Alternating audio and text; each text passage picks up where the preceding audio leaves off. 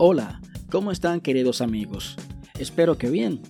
En estos días de cuarentena nos hemos visto en la necesidad de introducir en nuestras vidas diferentes acciones que en el pasado reciente por falta de tiempo no hacíamos de ninguna manera, como por ejemplo leer un libro, escribir un libro, hacer yoga, comer saludable, entre otras cosas.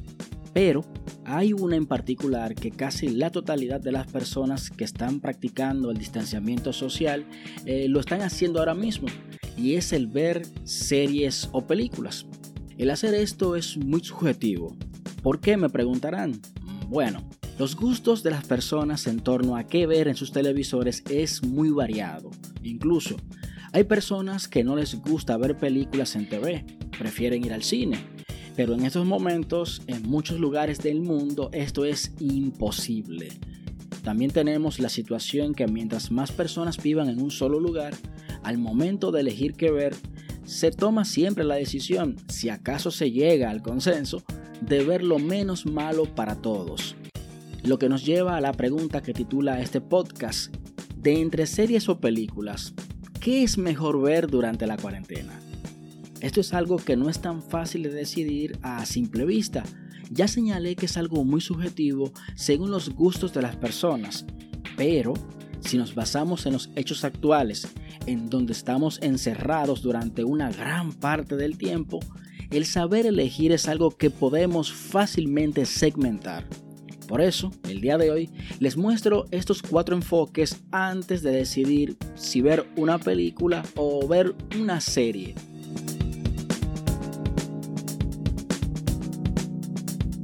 Número 1. Nuestro diario vivir. Verán, para muchos la elección siempre tiene que estar abordada por el título de la película o de la serie, algo que para mí es descabellado, pues en muchos casos los títulos nada tienen que ver con el contenido. Por eso debemos leer siempre la reseña antes y ver si esta va compaginada con parte de nuestra vida.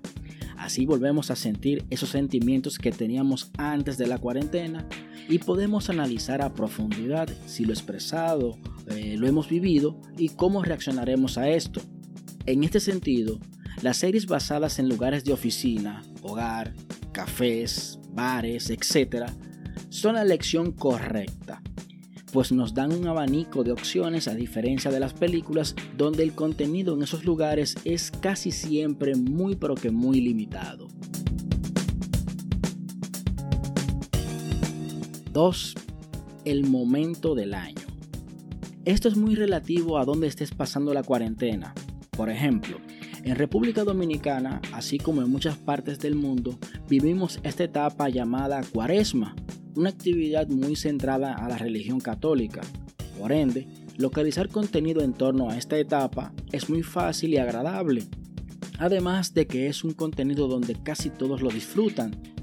Otro ejemplo son las fechas importantes, como por ejemplo en el deporte, hace unos días se celebró el día en que Jackie Robinson rompió la barrera racial en el béisbol y se convirtió en el primer jugador de color en jugar para la MLB contenido de hombres y mujeres que rompieron la barrera racial es un buen contenido para poder disfrutarlo en familia.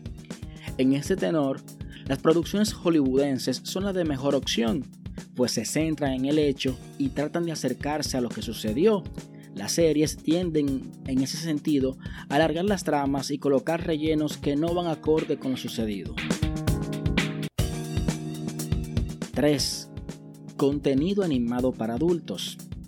Vamos a ser sinceros por un momento. Crecimos viendo dibujos animados.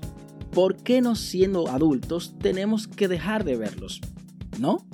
Solo que el enfoque tiene que ser orientado a nosotros los adultos, con situaciones exageradas que nos ofrezcan un escape de nuestra realidad. Actualmente existen un catálogo de series animadas para adultos que nos dan esto y mucho más. Ricky Morty, Bojack Horseman, etc., entre otras. Siempre es divertido volver a ser niños, aunque sea solo un momento del día, pero sin perder nuestra adultez, de que quizás ver el contenido que disfrutábamos cuando niños sea algo aburrido y las películas animadas para adultos no son tan apetecibles actualmente. Número 4. Experimentar. Cuando estamos en nuestra zona de confort, tratamos de no salir de ahí. Pero oye, ahora mismo estamos encerrados en nuestra zona de confort. ¿Te sientes bien ahí? Si no es así, entonces, ¿por qué no experimentar con aquellos géneros que usualmente descartas?